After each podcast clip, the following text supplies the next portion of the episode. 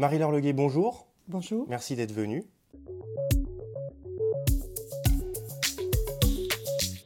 Vous êtes une historienne française, vous avez étudié à l'Institut d'études politiques de Grenoble et vous êtes agrégé d'histoire.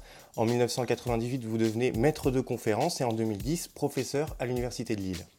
Après avoir mené une thèse sur les assemblées des États provinciaux dans la construction de l'époque moderne, vous consacrez vos travaux à l'histoire politique et financière de cette même époque. Pour préparer ce podcast, on s'est beaucoup appuyé sur l'histoire de l'argent à l'époque moderne que vous publiez chez Armand Collin en 2014, un livre dans lequel vous parlez de l'histoire de l'argent entre la Renaissance et la Révolution française, la place de l'argent dans la société, l'évolution de son utilisation et son impact sur les faits historiques et sur les événements historiques. L'histoire, l'argent, Marie-Laure Leguet, Soso et Lulu, bienvenue chez nous.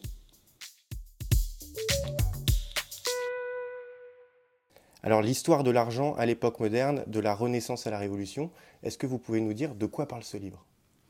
Alors il est une interrogation sur euh, effectivement la valeur argent dans, à une époque où euh, fondamentalement la société est basée sur euh, la notion de dignité. La hiérarchie sociale est basée sur la notion de dignité, dignité de service euh, classiquement, bien sûr, on présente pour l'Ancien Régime les ordres, euh, le service de Dieu, le service des armes, mais euh, plus généralement, cette société est, traversée par des valeurs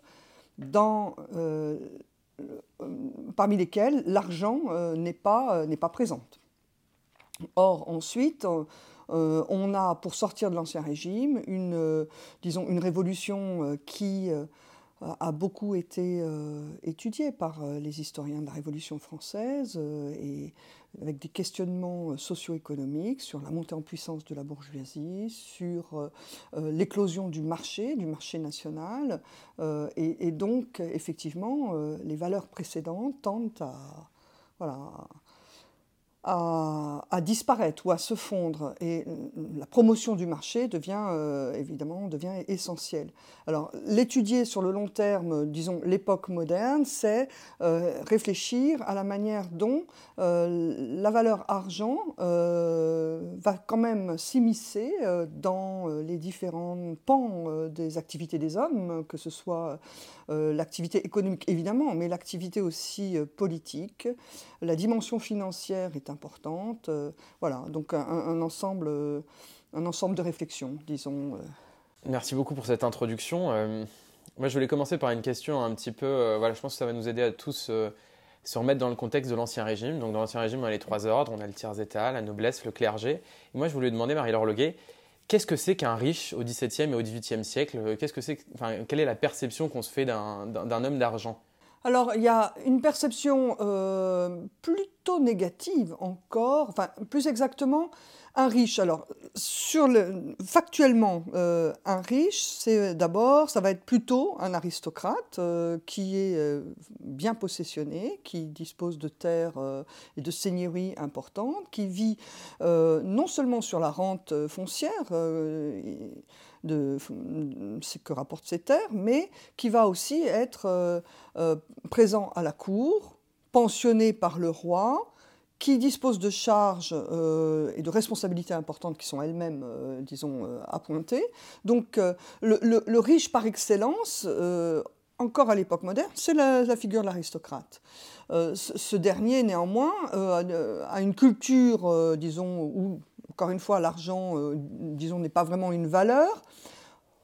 Euh, il, euh, il, dépense autant qu'il euh, engrange de recettes. Il est libéral. Dans son éducation, il y a cette notion de don, de libéralité. Donc voilà, ça c'est la figure de l'aristocrate.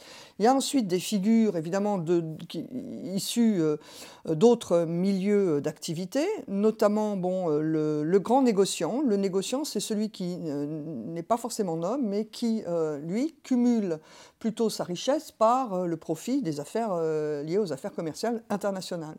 Ça c'est un, ce type de négociant, effectivement, euh, se développe avec euh, bah, la société coloniale, hein, le développement de, des colonies, et il fait du commerce, bah, par exemple du sucre de Saint-Domingue, il fait du commerce lié au, voilà, à l'exportation de café, des draps de, laine, des draps de soie s'il si, si, est lyonnais, etc. C'est encore ça une figure positive. Après, il y a des figures plus controversées du riche, qui serait alors le, financier. C'est-à-dire, le financier, c'est celui qui rentre dans euh, euh, les affaires du roi, notamment pendant les guerres, c'est-à-dire qui va euh, prêter de l'argent, qui va servir d'intermédiaire et qui va, disons, faire du profit également sur les, affaires militaires, les affaires de guerre, mais avec des taux de, de prêts contestables. on, va, venir plus en détail sur toutes ces figures qu'on retrouve à l'époque pré-révolutionnaire.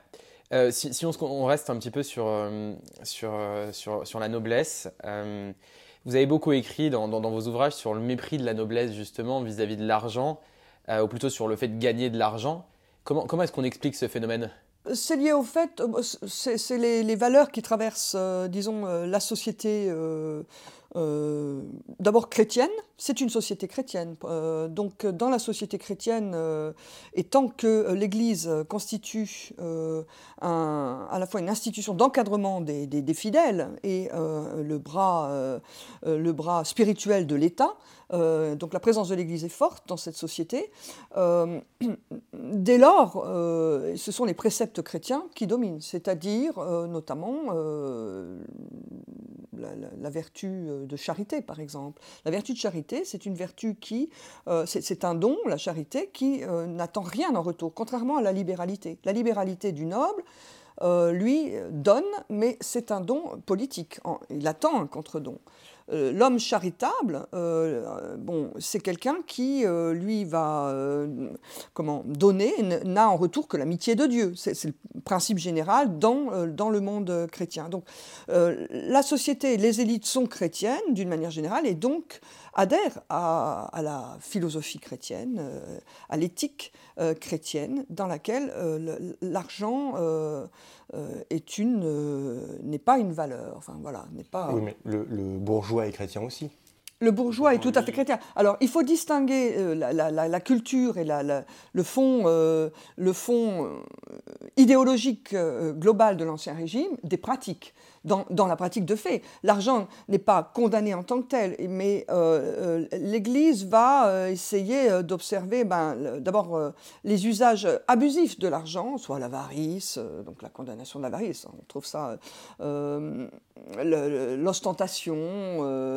en fait, c'est le problème, c'est la régulation des usages de l'argent dans cette, dans cette société. L'argent ne peut pas être condamné en tant que tel, c'est un outil d'échange en tant et il est, il est, mais c'est euh, l'usage de l'argent est contrôlé et, euh, interprété euh, et il doit être à l'image donc des valeurs chrétiennes, il doit suivre les valeurs chrétiennes et les valeurs morales plus généralement et les vertus, les vertus nobiliaires qui sont celles de la de la libéralité, voilà, dans, les traités d'éducation des, princes, des, nobles, on a cette, cette vertu. Et dans cette dichotomie entre noblesse et, grande bourgeoisie, euh, moi ce qui m'intéresse c'est de savoir aussi comment le, petit peuple, euh, d'une certaine manière, perçoit le grand bourgeois par rapport au noble.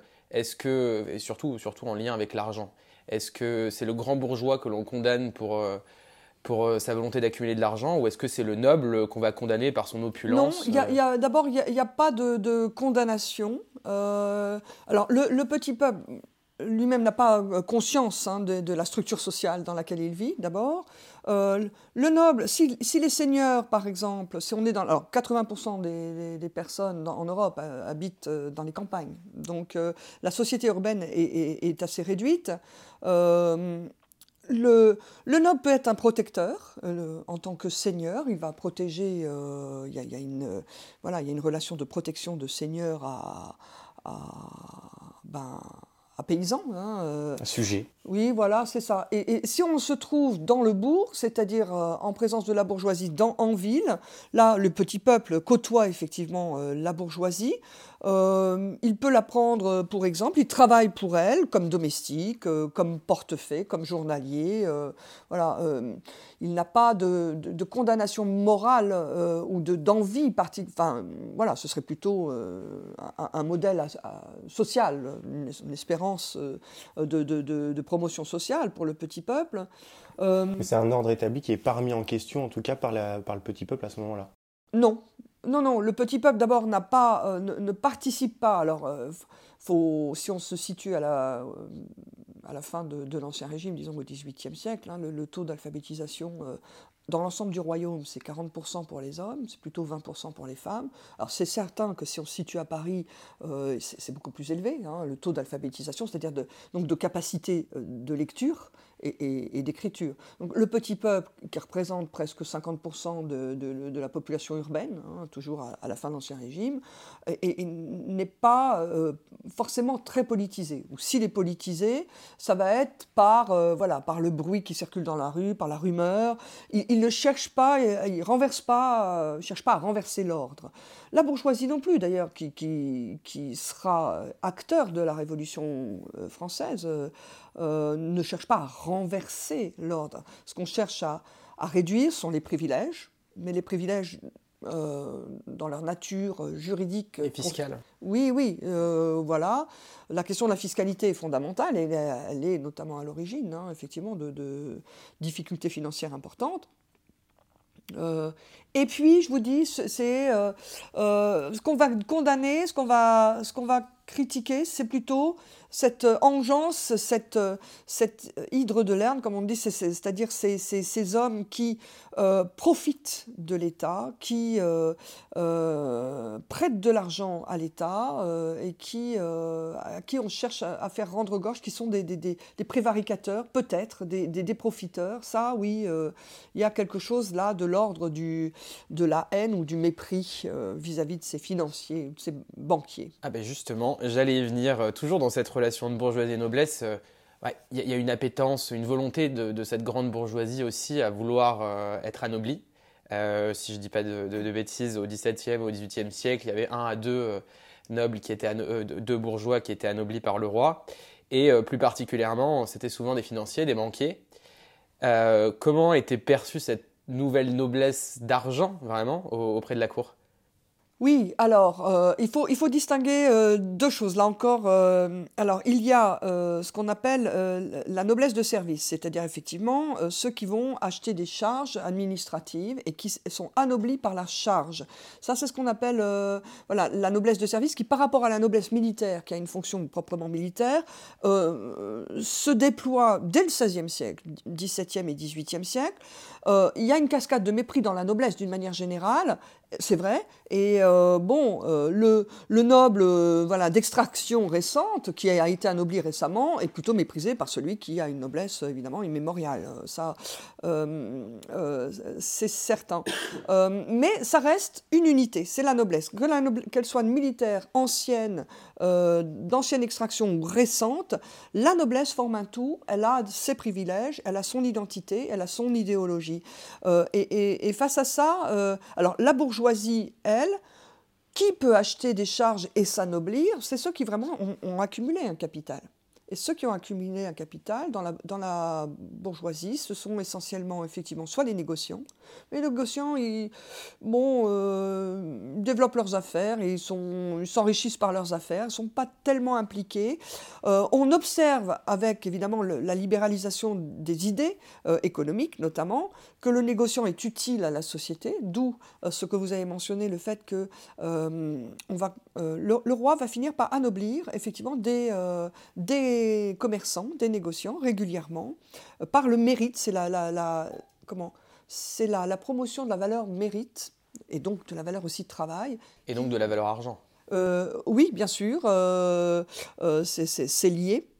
C'est-à-dire que le roi va anoblir euh, quelqu'un qui s'est particulièrement illustré dans, euh, dans le négoce, par exemple. Ça, c'est effectivement. Mais qu'est-ce qu'il en tire comme bénéfice? Alors, euh, il en tire comme bénéfice Oh, rien, c'est-à-dire c'est un encouragement, c'est la manière dont l'État euh, finalement euh, encourage, de même qu'il y a des grâces royales, il y a des pensions, de même qu'on pensionne euh, Voltaire comme historiographe du roi, de même qu'on va pensionner un scientifique étranger pour qu'il serve l'État, on, va de la même façon anoblir. C'est une forme de reconnaissance pour encourager effectivement le développement, du négoce. Euh, et euh, c'est une, manière de, voilà, de montrer que le roi reconnaît aussi le mérite. C'est-à-dire que la noblesse n'est pas seulement liée, n'est plus seulement liée au service des armes euh, ou au service de l'État. C'est aussi une reconnaissance du marché, hein, quelque part. Et ça, c'est important parce que le négoce doit être développé dans un esprit euh, de, concurrence avec les nations étrangères, anglaises, euh, hollandaises. On est dans une guerre d'argent, comme le dit Jean-Baptiste Colbert. C'est-à-dire qu'il faut, euh, dans une idéologie mercantiliste qui est encore dominante à l'époque, il faut que la balance commerciale soit positive, que les stocks de métaux précieux qu'on obtient par la, par la balance commerciale positive enrichissent l'État euh, et, voilà, et donc tout est organisé, les manufactures, le grand négoce colonial, pour favoriser euh, la richesse de l'État. Dans cette grande classe sociale euh, qui, est, la bourgeoisie au XVIIIe siècle, il y a une partie de ce monde-là qui, est exclue de facto de cette possibilité d'être promu au rang de la noblesse. Et je, parle spécifiquement des banquiers, du monde de la finance. On va retrouver des étrangers, on va retrouver des juifs qui, eux, de, de fait, ne pourront jamais être anoblis. Comment est-ce que cette classe sociale-là, si, je peux m'exprimer ainsi, se comporte par rapport, euh, au reste Pareil, il a ne sont pas traversés par des idéaux euh, politiques forcément euh, nettement, clairement établis. certains banquiers sont, sont anoblis. voilà, je pense à, à, Samuel Bernard qui a participé euh, qui, était d'origine protestante, qui s'est converti, qui a participé au financement des, guerres Louis XIV de la fin du, XVIIe et début XVIIIe. Euh, et euh, non, le banquier, le banquier ou le financier, s'il manie les, deniers du roi, c'est deux figures différentes, hein, participe et profite de, du système politique. Il profite du système, comme on, l'appelle, le système fisco-financier. Il en tire, lui, des bénéfices. C'est-à-dire, il vit sur l'État. C'est plutôt ça. C'est-à-dire, ce sont des figures qui euh, travaillent avec l'État, qui prêtent de l'argent, qui, sont euh, rémunérées euh, de façon importante. Hein. Quand c'est une guerre, les, taux de, prêt peuvent aller à 10-15%. Hein. donc, c'est tout à fait considérable. L'État, quand il termine une guerre, est obligé de liquider ses dettes, ses dettes immédiates, enfin les dettes les plus à, court terme et donc il, fait, demande des comptes euh, à, ceux qui ont manipulé l'argent pendant les guerres. Donc, euh, donc les financiers, les banquiers euh, profitent des guerres de l'État et profitent, vivent sur l'État aussi. Hein. ce sont la, communauté juive aussi, moins évidemment en, France et davantage en, Europe de l'Est, où justement la bourgeoisie est moins présente hein, socio-économiquement. Donc la figure du banquier juif euh, correspond davantage à, la partie, euh, voilà, euh, dans le Saint-Empire ou dans la partie orientale de l'Europe. Les, protestants en France, la communauté protestante à la, au XVIIIe siècle participe également à, cette, à ce système fisco-financier. bon, cherche pas forcément à s'anoblir. voilà, ce monde-là n'est pas politisé, hein, n'est pas très politisé. Le monde le plus politisé, c'est la bourgeoisie moyenne, c'est-à-dire ceux qui justement euh, n'ont pas... N'ont pas les bénéfices d'être très très proches de la noblesse. Voilà, c'est ça, n'ont pas de, capital financier, mais ont un capital de, de, je dirais, culturel. Ils ont fait des, études de droit, voilà, c'est les Robespierre, par exemple. Voilà, Robespierre à Arras représente et l'archétype du, de, du, la bourgeoisie euh, moyenne, cultivée, mais qui n'a pas de capital suffisant pour participer aux affaires de l'État, qui donc ne, voilà, et qui n'a pas non plus de, lieu de représentation euh, politique. Là, oui, on a dans le monde du droit, chez les, avocats, chez les juristes, chez les magistrats, là, oui, on a une dimension politique plus nette. Avant de passer à un autre, autre sujet, je, voulais revenir encore une dernière fois sur, sur, sur l'histoire un peu de la finance dans l'économie. J'étais très surpris d'apprendre à la lecture de votre livre qu'au XVIIIe siècle déjà, des marchands, pour, pour envoyer de l'argent en Espagne, passaient par du change anglais pour ensuite le transférer en monnaie espagnole parce que c'était plus avantageux. Est-ce que c'est au XVIIIe siècle du coup qu'on peut retracer un peu le début de, l'histoire financière de l'Europe? Non, euh, non, il faut remonter beaucoup plus loin. C'est-à-dire que la figure, euh, la figure type du marchand, qui est en même temps d'ailleurs souvent banquier, c'est, alors ça ce sont les travaux de Fernand Braudel, c'est la naissance, la, naissance du capitalisme, c'est, euh, ou du capitalisme disons international, c'est déjà Venise au XIIIe siècle. Et Venise au XIIIe siècle, Venise au XIVe siècle, on a là des, marchands. Euh, Venise a constitué euh, le centre d'une économie monde, si je reprends les termes de, Fernand Braudel, c'est-à-dire qu'elle organise, euh, elle organise le, marché à partir de la cité donc, où se trouvent ces marchands. Ils commercent dans l'Adriatique, dans la Méditerranée, ils manipulent les monnaies, donc effectivement il faut faire du change, et l'Italie, d'une manière générale, et les Pays-Bas sont des lieux euh, de développement du capitalisme à la fin du Moyen Âge et euh, au début de l'époque moderne, où on va euh, s'y développer ce qu'on appelle la lettre de change. La lettre de change, c'est effectivement un moyen de paiement qui permet d'avoir, enfin, de correspondre entre banquiers voilà. C'est un outil de paiement extrêmement important qui a favorisé le, développement du capitalisme. Oui, donc euh, typiquement les Vénitiens sont en contact avec euh, les, capitalistes de la ville d'Augsbourg, par exemple en Allemagne, euh, les, grandes figures, les Fugueurs, par exemple, c'est une famille de, capitalistes allemands et qui négocient avec la Méditerranée, qui passe par les intermédiaires vénitiens, etc. Et tout ce monde-là Euh, fonctionne avec les lettres de change. Euh, c'est c'est-à-dire que ce sont des lettres au porteur qui, durent un certain temps, où on explique qu'un tel doit, un tel, il y a eu des échanges, des échanges de marchandises. Ces lettres de change sont transmises au banquier euh, et, euh, du coin, enfin celui qui, euh, que connaît le marchand, et les banquiers correspondent entre eux et compensent les lettres de change. Donc si vous voulez, ce qui a permis le développement du capitalisme, c'est ce, ce, bout de papier, ces lettres de change qui ne constitue pas, dans un, dans un environnement, le numéraire est, peu euh, important. C'est-à-dire que les métaux précieux qui permettent de faire des, ducats d'or, des, des, louis d'or, des écus d'argent, euh, ou des florins, si on est, euh, les métaux précieux sont, sont, sont rares. et il faut attendre le développement de la colonisation, notamment américaine, voilà, l'argent du, du, Pérou, l'or du Brésil, pour que le, le métal circule davantage en Europe. Mais tant que le numéraire est faible, on utilise beaucoup les lettres de change qui sont provisoires, c'est-à-dire que ça permet des jeux d'écriture, tout simplement. Et c'est la naissance du banquier. Qu'est-ce qu'il fait? Le banquier à Venise euh, crée simplement un registre et puis il indique, ben, Dupont doit tant à Durand, euh, mais Durand doit tant à, voilà, Jacques doit tant à Paul, Paul doit tant à Jean, mais Jean doit euh, à, Jacques tant. Donc on, compense tout simplement les écritures. C'est ça les opérations de banque sur un registre. En fait, il n'y a, pas de paiement.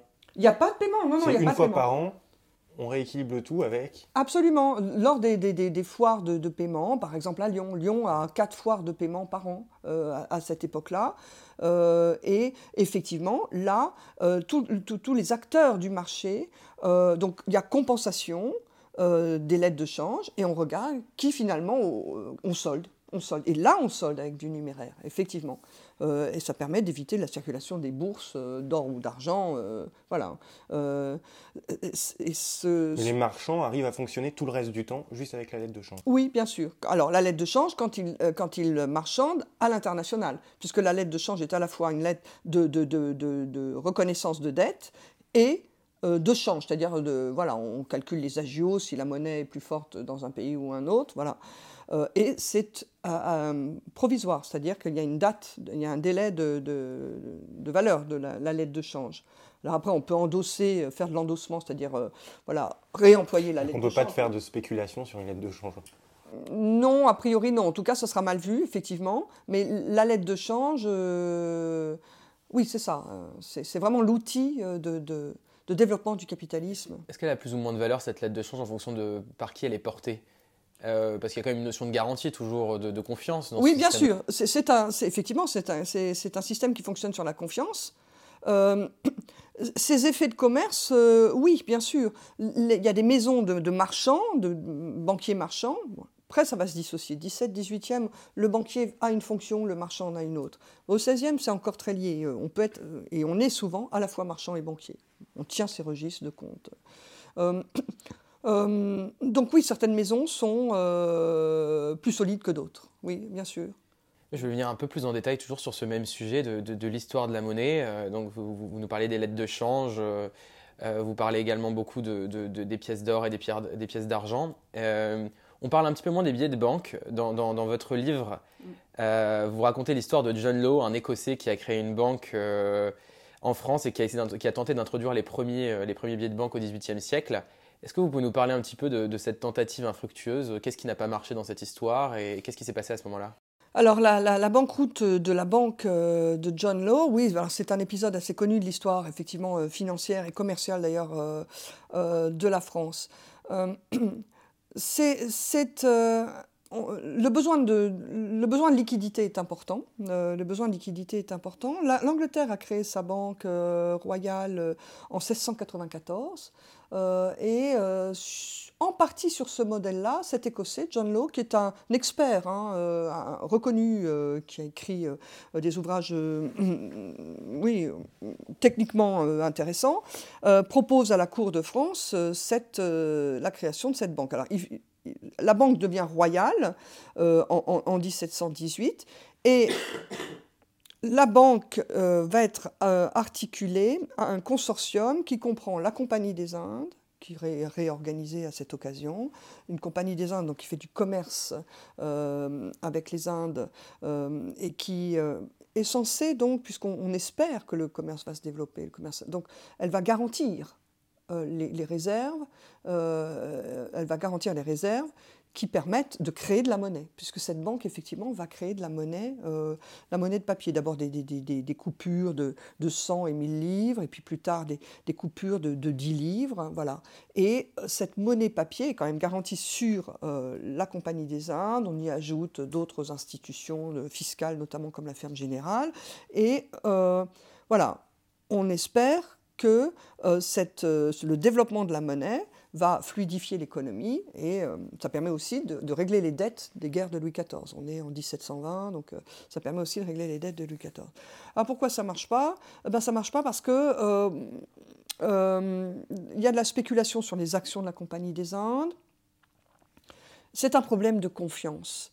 Et pour que la confiance, c'est un problème de confiance, le crédit en réalité, c'est de l'ingénierie financière qui, basée sur la confiance. Il faut que les, Français aient confiance dans le système. Or, la monarchie est absolue, c'est-à-dire qu'elle va intervenir par l'intermédiaire de John qui devient ministre des Finances, contrôleur général des Finances, qui va devenir donc administrateur de ce système. Elle intervient de manière en partie autoritaire, c'est-à-dire euh, elle, euh, euh, et c'est trop autoritaire, donc c'est trop rigide. et puis voilà, donc elle va indiquer à un moment, bon, ben, le, cours, le cours du billet de banque est forcé, donc ce n'est pas de bon signe. Hein, donc, euh, et les Français commencent à se méfier, ne règlent assez peu leurs achats, notamment leurs achats de terre, euh, ils règlent assez peu en, billets, euh, ils, sont, prudents. et puis au moment où on dévalue, on commence à dévaluer cette monnaie de papier, évidemment là la, confiance disparaît complètement et euh, c'est euh, la ruée vers euh, les guichets de la banque pour se faire rembourser, bon, échanger les, billets dont on dispose encore en, en, espèces sonnantes et trébuchantes. Donc voilà, c'est un échec et c'est très douloureux pour les Français. C'est un échec financier, ça, ça fait pas de doute c'est un échec moral. Si on lit même par exemple Voltaire, qui a, qui a témoigné aussi de cette maladie de la spéculation qui a euh, fonctionné dans ces années 1720, période de la Régence, euh, qui a, c'est un échec qui a marqué les esprits et qui fait que tout au long du XVIIIe, euh, la France n'a pas eu de banque royales, aux banques publiques. Hein. La, naissance de la Banque de France, c'est 1800. C'est-à-dire que, euh, finalement, si on compare avec l'Angleterre, c'est un siècle de retard, 1694-1800. Hein, Et donc, tout, au long du 18e, la monarchie est obligée de continuer à fonctionner avec des banques privées euh, qu'il faut rémunérer. Et euh, fonctionner avec des banques privées, ça empêche aussi de rendre les choses visibles. Et c'est ça aussi la difficulté, c'est-à-dire que les Français, quand même, au XVIIIe, les Français, euh, bon, société prospère. On parle du beau XVIIIe siècle, c'est-à-dire que les Français globalement s'enrichissent, les, prix euh, augmentent, le, commerce euh, est fluidifié, le, négoce fonctionne très bien, notamment voilà. Et, ces Français ont de l'argent. Même le domestique de base peut euh, commencer à épargner. et, donc, qu'est-ce qu'ils font? Ben, Ils vont acheter de la rente publique. L'État produit pour, se financer, lance des emprunts publics. Le Français entre en finance par l'emprunt public, mais si il est détenteur de la dette publique, ben, il veut quand même voir comment l'État fonctionne avec ses comptes. Il veut, il veut que ce soit un minimum transparent. Or, on ne voit rien. On ne voit rien, puisque l'État euh, fonctionne euh, avec les banques privées, euh, tout, est en interne, on ne publie pas le budget. La première fois qu'on publie le budget de la, France, c'est en 1781. Donc, et, et, on demande, la nation, puisqu'elle se construit aussi en finance, elle se construit par le marché économique, elle se construit par les idées politiques, par la circulation des idées, la circulation des marchandises, mais la nation se construit aussi en finance, et elle finit par demander des comptes. Euh, qu'est-ce qui se passe? On veut voir. Et c'est fondamental pour la confiance, évidemment. Euh. Autre sujet très intéressant, le rapport entre la royauté et l'argent. C'est vrai que bah, du coup, on, on arrivait, on arrivait euh, tout doucement sur ce sujet-là. la première question que je voulais vous poser, c'était c'est d'une certaine manière, au vu de ce qu'on vient de se dire, la position de la royauté par rapport à tout ça, c'est une position d'opportunité. Comme vous le disiez, il n'y avait pas de Banque de France, donc euh, on a un John Law qui arrive, qui propose le billet de banque, l'État a des dettes à régler, elle va saisir cette opportunité, cette opportunité et dès que, ça lui dès que ça lui convient plus, un John Law va être exilé et puis on change et on repasse au système, au système d'avant. Oui, euh, la monarchie, euh, oui, c'est ça. Alors, la monarchie comme, est administrée euh, par des hommes qui sont quand même éclairés, qui savent, qui, connaissent les enjeux. Ils savent très bien, par exemple, que la fiscalité, tant directe qu'indirecte, est vraiment n'est pas au point. Elle est inique, elle, est, elle ne elle est inefficace, elle est inégalitaire. Tout, le monde le sait. Ça. Bon, euh, la difficulté, c'est euh, de fonctionner avec les privilèges. Et les privilèges, euh, c'est des privilèges constitués, c'est-à-dire que juridiquement, il est très difficile de supprimer un privilège. et le privilège, il est euh, pour les nobles qui ne payent pas la taille, très bien, bon, mais enfin, ils, payent autre chose, ils payent la capitation, etc. Mais le privilège, c'est aussi les privilèges territoriaux. La, ville de, Tours a ses propres privilèges, la ville de Lille a ses privilèges, ne paye pas la taille. L'Artois, on ne paye pas la, taille en Artois, parce que l'Artois est une province qui a des privilèges. Mais la, province de Bourgogne en a d'autres, et la province de Bretagne en a aussi d'autres, elle est exemptée de gabelle. Donc le privilège, c'est l'héritage juridique euh, du Moyen Âge, d'une époque, qui sont euh, ces privilèges reconnus par les souverains successifs et auxquels sont attachés euh, bah, un certain nombre de provinciaux, de corps, comme on dit. C'est une monarchie qui fonctionne avec les corps constitués. Et, c'est ce système juridique-là qui, va s'effondrer à la Révolution française. Mais qu'est-ce qui fait qu'il tient jusqu'à la Révolution française s'il date du Moyen Âge?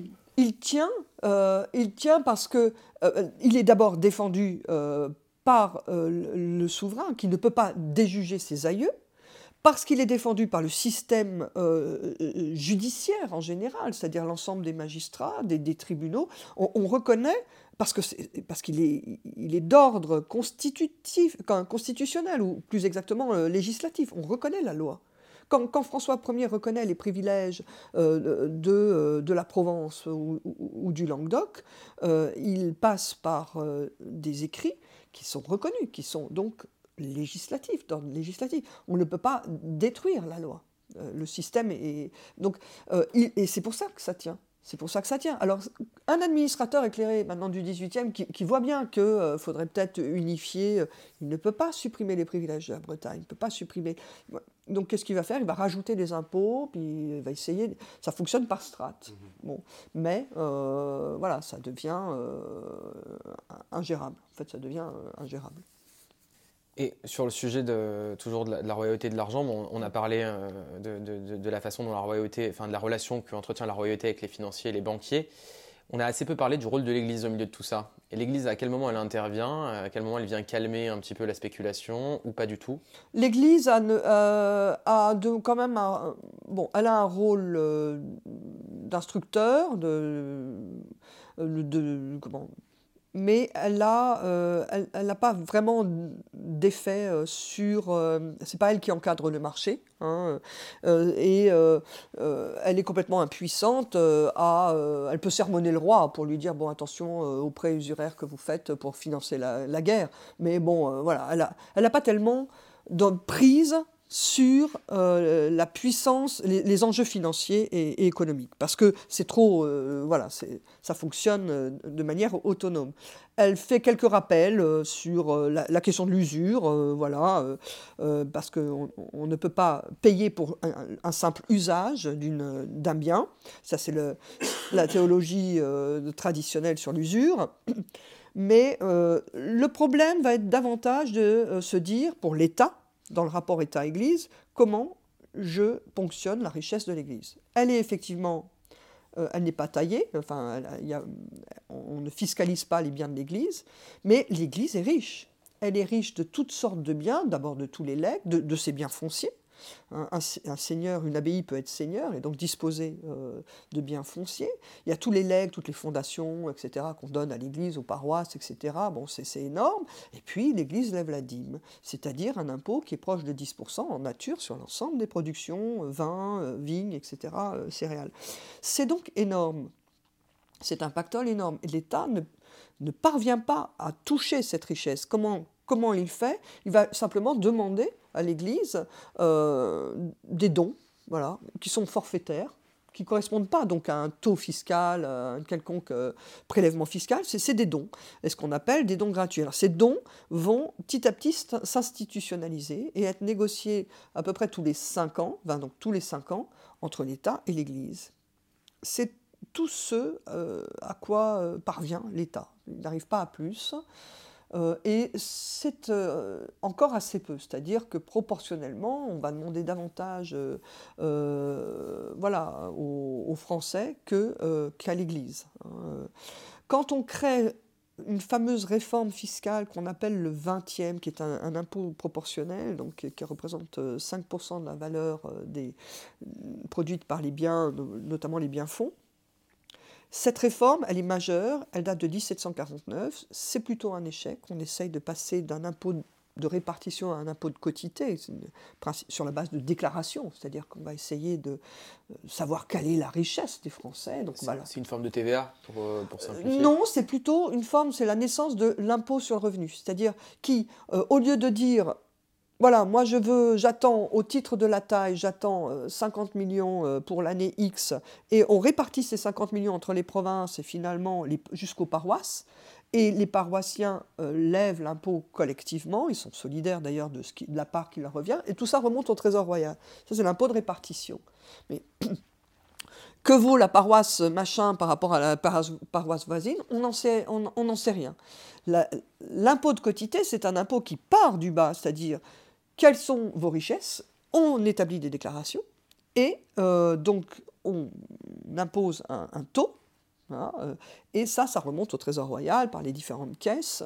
Euh, donc c'est beaucoup plus moderne. C'est ce qu'on va essayer de, faire, de mettre en place définitivement, y compris sur les biens de l'Église, en 1749. C'est la fameuse réforme sur le dit le 20e, qui aurait, qui aurait pu être une réforme fiscale juste. Le problème, c'est que euh, bon, l'Église refuse et elle obtient de ne pas, payer ce 20e. Euh, la noblesse est soumise, mais euh, voilà, on arrive quand même à soumettre la noblesse au 20e. Mais surtout, surtout, il faut des moyens administratifs terribles pour renouveler les déclarations tous les ans. Parce que le problème, c'est la mutation de la propriété. Quand euh, un immeuble change de main, quand une terre change de main, il bah, faut aller chez le notaire euh, pour dire voilà, c'est un tel qui devient propriétaire. Et ça, il faut le reporter sur euh, des cadastres. Il n'y a pas de cadastre. Donc, le problème de l'impôt de, de quotité qu'on a essayé de mettre en place suppose la cadastration des terres, donc l'arpentage, la cadastration de toutes les terres, des immeubles, et, la mise en place de registres cadastraux qui commencent seulement à être mis en place, par exemple en Ile-de-France, mais, euh, qui sont, pas tenus, qui sont tenus par qui? Par les notaires eux-mêmes? Euh, Non, qui sont tenus par, euh, par l'administration. Par l'administration, à travers. l'administration est quand même présente à travers différentes institutions. Mais ça coûte très cher. L'État n'a pas de fonctionnaires permanents. Elle a, elle a, quelques administrateurs dans les provinces, etc. Mais c'est très peu. Donc, en réalité, une, l'émergence d'une administration moderne qui pourrait fiscalement euh, être, disons, plus juste euh, que euh, ce qui a été hérité du Moyen Âge, c'est très long, c'est très très long, très difficile. Alors, il y a, tous les impôts, euh, toutes les formes de taxes, que ce soit sur l'Église, sur la population. Et il y a aussi un autre moyen que l'État utilise pour, euh, pour lever de l'argent auprès de la population. Alors, moi, c'est quelque chose que je ne connaissais pas du tout, mais vous avez beaucoup, beaucoup recherché là-dessus. Ce sont les loteries royales. Alors, moi, je n'avais jamais entendu parler. Euh, c'était quoi le but de ces loteries royales? Comment ça fonctionnait? Est-ce que le seul but, c'était vraiment de, de remplir les caisses de l'État ou est-ce que c'était aussi un peu l'opium du peuple? Alors, le, principe du, jeu d'argent, euh, oui, il apparaît à un moment assez précis, euh, fin 17e. Pourquoi? Alors, bon, il est condamné, le jeu d'argent, euh, voilà, c'est mettre en cause la, c'est un peu provoquer Dieu et le, dessein divin. Qui, bon, là, on provoque la fortune, c'est plutôt condamné. Mais à la fin du XVIIe siècle, les guerres européennes ont été assez importantes, les caisses des États, pas seulement la France, sont vides, et il faut néanmoins subvenir aux besoins bah, des hôpitaux, euh, des, différents euh, établissements euh, sociaux, charitables, les malades, les pauvres, et il n'y a plus d'argent. Et voilà que, par exemple, à Amsterdam, fin 17e, où on a un rapport à l'argent qui est un peu plus décomplexé, puisque bon, c'est plutôt des, régions protestantes, Amsterdam, les établissements, par utilité, créent des loteries. C'est-à-dire qu'on on vend des billets, certains billets sont lotis, quand on a vendu assez de billets, on ferme la loterie, puis on tire, on, procède au tirage. C'est ponctuel, c'est voilà. C'est une levée de fonds, en fait. C'est une levée de fonds ponctuelle pour. Euh, et, les intellectuels, comme, y compris les jésuites, enfin, y compris les, les, les, gens d'église, commencent à réfléchir à ça en disant bah oui, bon, il y a une utilité euh, charitable, euh, ça se justifie donc, finalement, ce type de jeu. Ça permet effectivement d'amener les épargnes, voilà, bon, l'espoir du gain, voilà. C'est l'espoir du gain pourtant qui n'est pas accepté dans l'Église, dans un jeu d'argent. Effectivement, euh, effectivement, mais c'est là qu'on voit que les esprits évoluent. Effectivement, l'espoir du gain est bon, euh, est utilisé comme détourné pour par utilitarisme. Et en même temps, voilà, alors ça commence comme ça avec euh, et puis finalement autant développer aussi sur les, les questions d'utilité publique, par exemple l'éducation. D'où la création de, l'école militaire, euh, donc euh, l'école militaire euh, dans les années 1750, par le principe, alors un principe un peu différent qui est le loto. le loto, c'est l'idée, disons, de parier sur, voilà, il y a 90 numéros, on va faire un tirage de 5 numéros, et on peut parier sur 1, 2, 3 numéros, dans un ordre, dans un... C'est le principe actuel. Mais là, l'utilité, ça va être de pouvoir financer l'école militaire de Paris. Euh, c'est Casanova qui, euh, notamment, euh, donc l'Italien qui va convaincre les autorités françaises de procéder par, par l'auto. Et finalement, si on associe les loteries charitables d'une part, le loto d'autre part, on aboutit à la création de la loterie royale, qui est l'ancêtre de la loterie nationale, hein, en, en, 1776.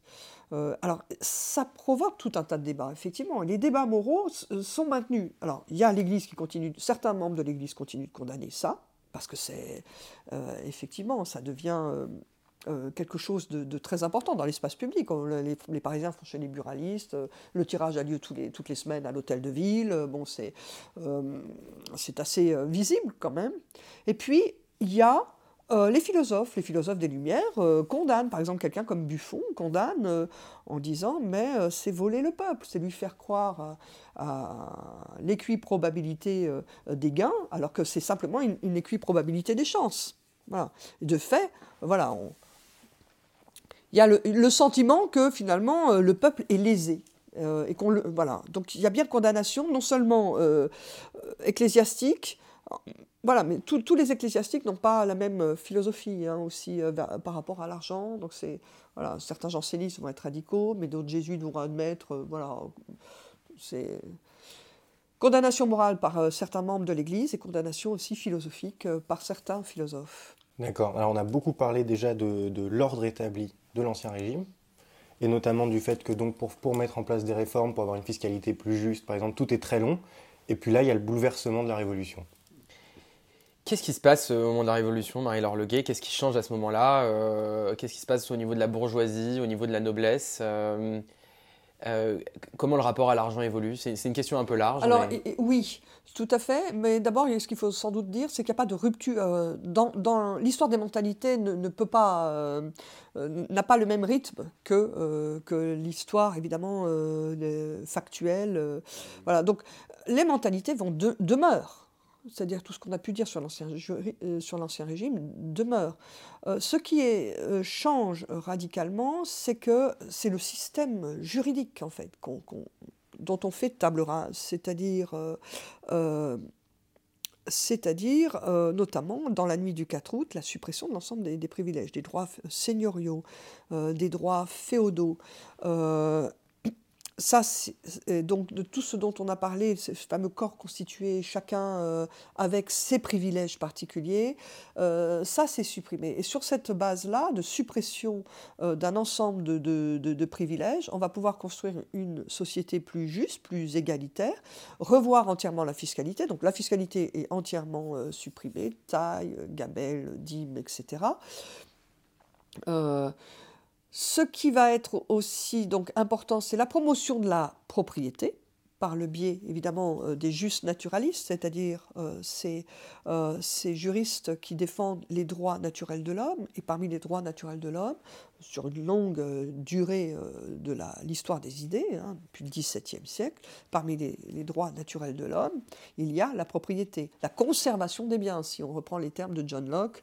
Euh, voilà. Et, cette, la Révolution française, de ce point de vue-là, promeut la propriété. Donc, quand on va supprimer les privilèges, et notamment un certain nombre de droits seigneuriaux, on imagine une indemnisation au nom du droit de la propriété. Donc, c'est bien qu'on reste dans le même, enfin, qu'on a, on est soucieux de faire les choses, voilà c'est pas. Euh, alors, évidemment, le système politique lui-même est, euh, entièrement euh, renouvelé, puisque l'Assemblée nationale, euh, l'Assemblée, les États généraux sont transformés en Assemblée nationale. On a donc un contre-pouvoir important qui est celui des représentants de la nation.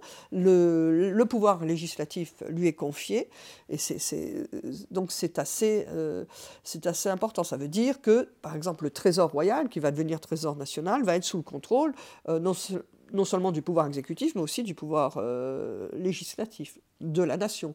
Ça, c'est important. Ça fait partie des, éléments euh, importants.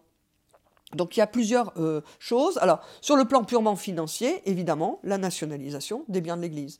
La nationalisation des biens de l'Église, l'Église et, les, des servants de l'Église deviennent en quelque sorte des fonctionnaires, hein, c'est le, clergé euh, national, et euh, cette nationalisation des, biens de l'Église qui fait tomber dans l'escarcelle de l'État euh, ben, tout le produit de la vente des biens, qui, qui était quand même bien important, va permettre la formation, le nouvel essai de papier-monnaie à travers ce qu'on appelle les assignats des assignats. Alors là aussi, ça va encore échouer pour des raisons euh, à la fois spéculatives euh, et puis de, mauvais contrôle.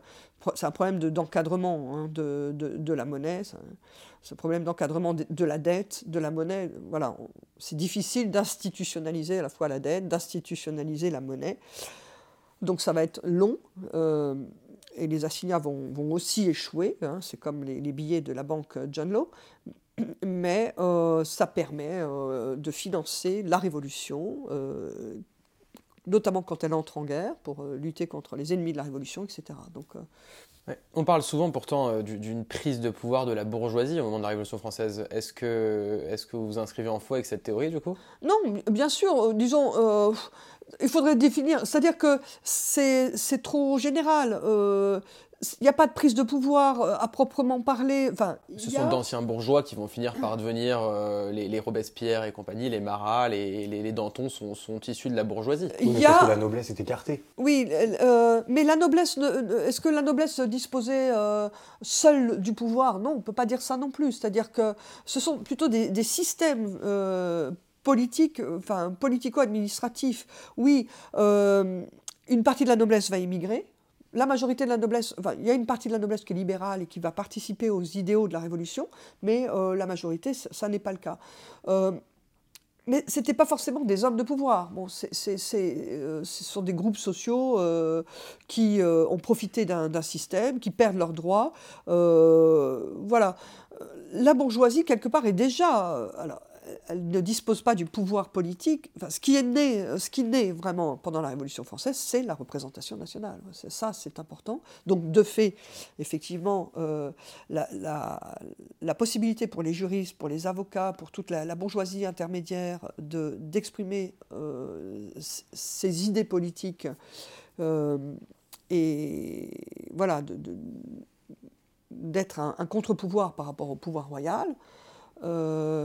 Mais oh oui, le mot prise de pouvoir, euh, voilà, c'est tout ceci, c'est très complexe parce que d'une certaine manière, les Jacobins, euh, c'était quand même pas des gens qui étaient très favorables à, l'effusion de richesses, à la très grande bourgeoisie. Euh, je, pense qu'on ne peut pas dire que les, Jacobins ont mis en avant le capitalisme dans, la refonte de l'État français. Alors là, il faudrait, plutôt faire appel à des spécialistes de l'histoire de la Révolution française, parce qu'effectivement, ça se complexifie. Euh, bon, euh, euh, si on prend le temps de la, de la Convention et des sans-culottes, oui, il y avait, il y avait une idéologie anti-riche, oui, euh, avec euh, la dénonciation des rentiers. Bon, effectivement, on essaye de définir d'ailleurs euh, un seuil de richesse au-delà duquel on peut, voilà, comment condamner, voilà, pour abus de celui qui, dispose de trop de rente, celui qui, voilà.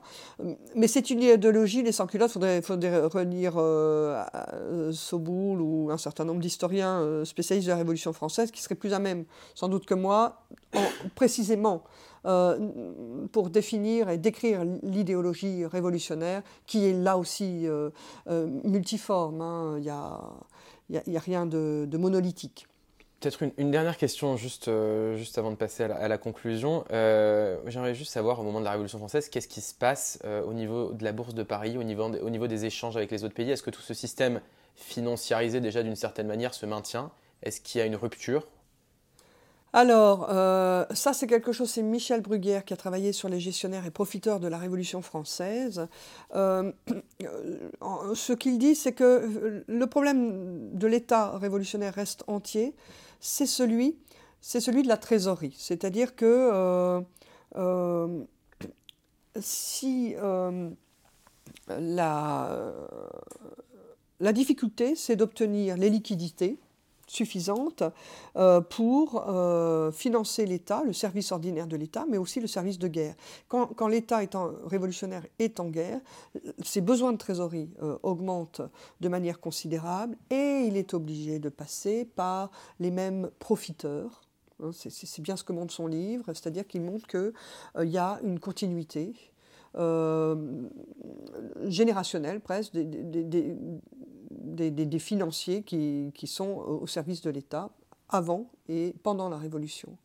Euh, parce qu'il euh, faut trouver les leviers nécessaires euh, pour trouver les liquidités, hein, le problème de la trésorerie immédiate. C'est voilà, c'est ça essentiellement qui monte. Donc les choses ne changent pas tellement. On ne peut pas dire que ça change. Alors, quel éclairage cette perspective historique nous apporte sur notre vision du rapport à l'argent qu'on a aujourd'hui?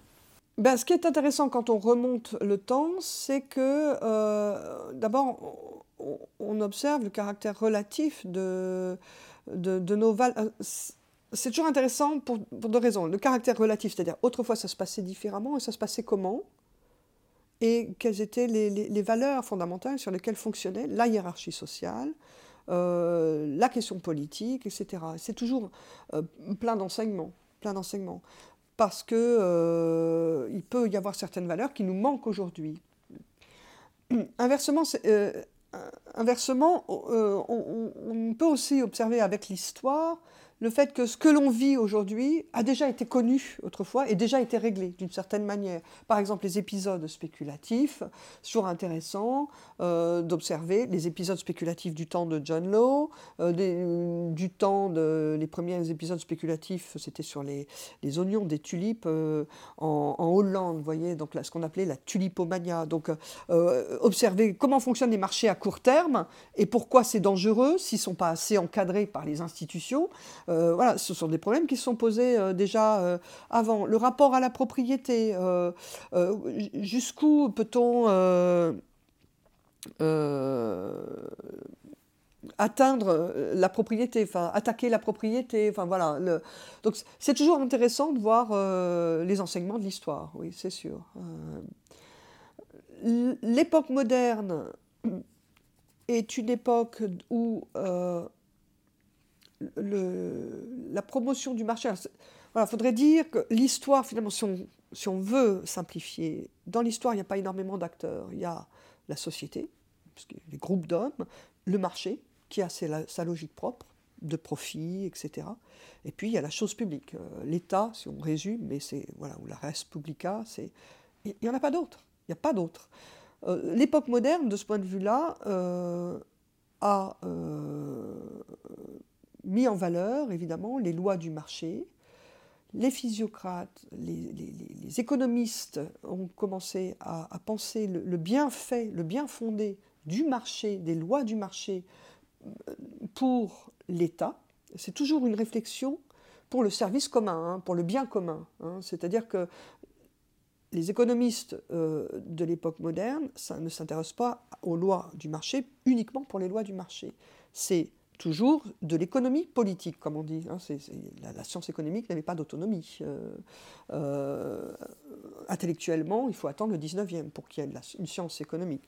Auparavant, on parle d'économie politique. Quand on, lit Adam Smith sur la richesse de l'État, c'est s'interroger sur quels sont les avantages à tirer du marché pour la richesse de l'État. Et la richesse de l'État elle-même, permet de défendre le bien général. Hein. La, finalité de la politique, si on suit Erasme, c'est euh, la défense du bien commun.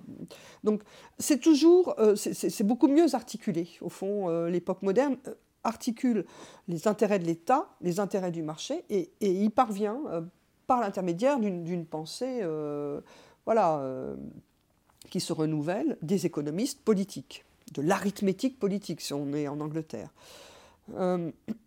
Et ça, peut-être que c'est un enseignement pour aujourd'hui, c'est-à-dire euh, cette articulation entre le, bien commun, défendu par l'État, hein, qui, est un acteur euh, qui normalement défend le bien commun, et les lois, les lois du marché. Il faut toujours euh, penser cette articulation-là. On arrive à la fin de cette entrevue. On a une petite tradition, c'est qu'on demande à nos invités de signer leur livre. Ah bon, d'accord. Et d'écrire dedans un petit mot à notre attention. Alors, Soso et Lulu, épisode 3, tous mes encouragements pour la suite de vos aventures.